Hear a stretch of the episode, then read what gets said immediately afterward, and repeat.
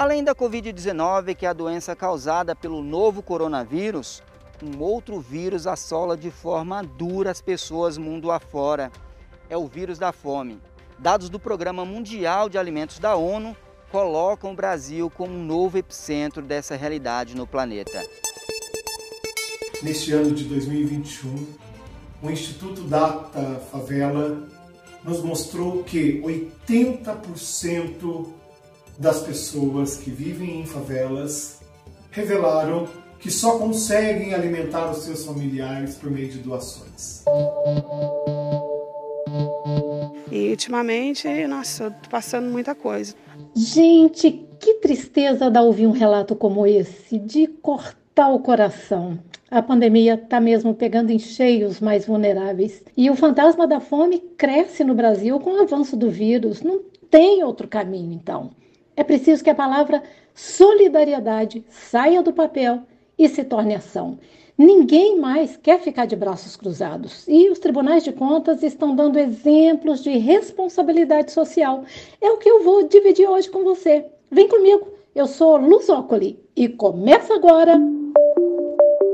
Afinal de contas, desperdiçar menos, comer melhor. O fim da fome é uma das prioridades das Nações Unidas. A diretora do escritório da FAO, que é a Organização das Nações Unidas para Agricultura e Alimentação, a Carla Mucave, bota fé nisso. Fome zero é possível em 2030, mas para isso nós temos que redobrar os nossos esforços, nós temos que, na verdade, reafirmar os nossos compromissos, aqueles que foram tomados em 2015 e com as ações, ações práticas e com exemplos concretos, com mais enfoque na comunidade, nós podemos de fato atingir a fome zero. Cientistas da Universidade Livre de Berlim, da UFMG e da UNB fizeram uma pesquisa no fim do ano passado com 2 mil pessoas. 15% estavam passando fome. Aproximadamente outros 13% corriam risco de deixar de comer por falta de dinheiro. E a gente que anda pelas ruas da cidade percebe facilmente que mais pessoas estão cada vez mais com menos acesso a alimentos, porque já não conseguem mais comprar. É aí que entram os tribunais de contas. Eu vou te mostrar hoje dois que puxaram a fila do bom exemplo: o TCE do Espírito Santo e o TCE de Goiás.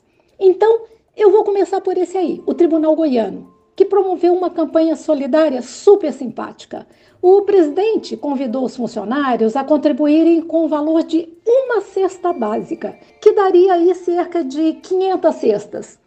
Mas o resultado final foi uma bela surpresa. É o presidente Edson Ferrari, do TCE de Goiás, quem vai resumir aí a campanha. Oi, presidente, bem-vindo. Olá, Luciane, cumprimento a você e a todos. E para dizer que é um enorme prazer falar com você, com os ouvintes da Rádio TCE. Ainda mais sobre um assunto como esse, a solidariedade. Já tínhamos realizado aqui na Corte várias campanhas de arrecadação de alimentos e de gêneros de primeira necessidade com adesão de membros e de todos os servidores, entende? Então é uma prática já reiterada e até comum aqui no tribunal. E atendimento para creches, abrigos de idosos. Assim, com a campanha TCE Solidário, ante a situação aflitiva de inúmeras, milhares de famílias duramente atingidas pela pandemia do Covid-19, não é isso? Decidimos angariar e distribuir cestas básicas a instituições como a CUFA, e algumas outras ONGs que se apresentaram e depois de uma análise sucinta ainda que sucinta, mas a gente percebeu a seriedade. E essas entidades que atendem pessoas sem renda e dependentes de solidariedade de mão estendida. A campanha superou nossas maiores expectativas. Tínhamos uma previsto uma quantidade, mais de três vezes a gente conseguiu angariar junto dos servidores do tribunal que foram sensíveis a esse apelo propiciaram a aquisição de mais de 1.800 cestas básicas. Quero aproveitar agora este momento e aqui o seu canal, a sua possibilidade para agradecer, reiterar mesmo meu sentimento mais profundo de agradecimento aos servidores do Tribunal de Contas, às entidades que aqui se apresentaram como nossos parceiros no sentido da gente conseguir tantas cestas, tá? Muito obrigado e até mais. É, presidente muitas vezes as grandes ideias vêm mesmo de pequenos gestos. Isso mesmo! Bom trabalho! Maravilha!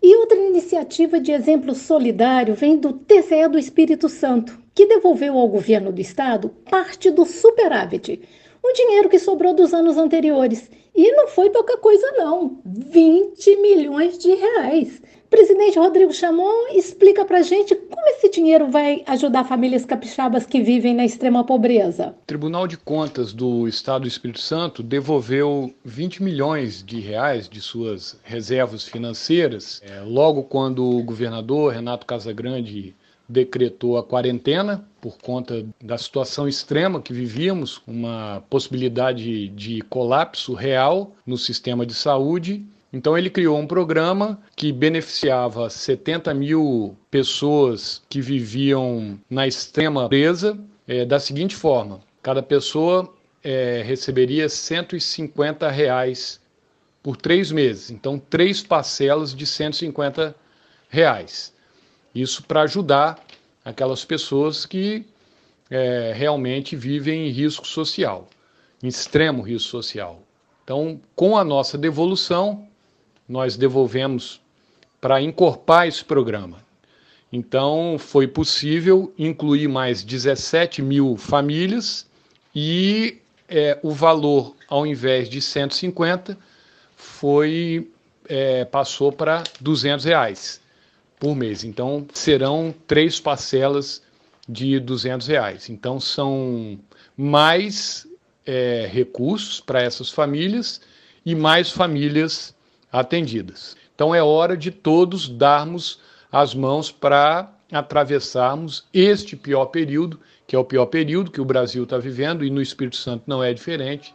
Então, essa devolução que o Tribunal de Contas fez ao governo do Estado de 20 milhões possibilitou ampliar é, uma, essa ajuda muito importante para as famílias que vivem na extrema pobreza. Isso só foi possível ser feito, porque o Tribunal de Contas do Estado do Espírito Santo é, vem atuando nos últimos anos com muito rigor fiscal, com muita economia. Então, ele vem produzindo mais, investindo muito em tecnologia, em capital humano e gastando menos com economia, é possível fazer a aplicação em um excelente propósito. Bom trabalho, pessoal! Nossa, são iniciativas assim que merecem mesmo ser partilhadas. Eu quero partilhar, eu quero partilhar. A gente vai ficando por aqui. Eu agradeço a você que nos acompanhou até agora e tivemos aí áudios da TV Canção Nova e da ONU News. Valeu, Bia Rezende, na mesa de áudio, né? Tchau!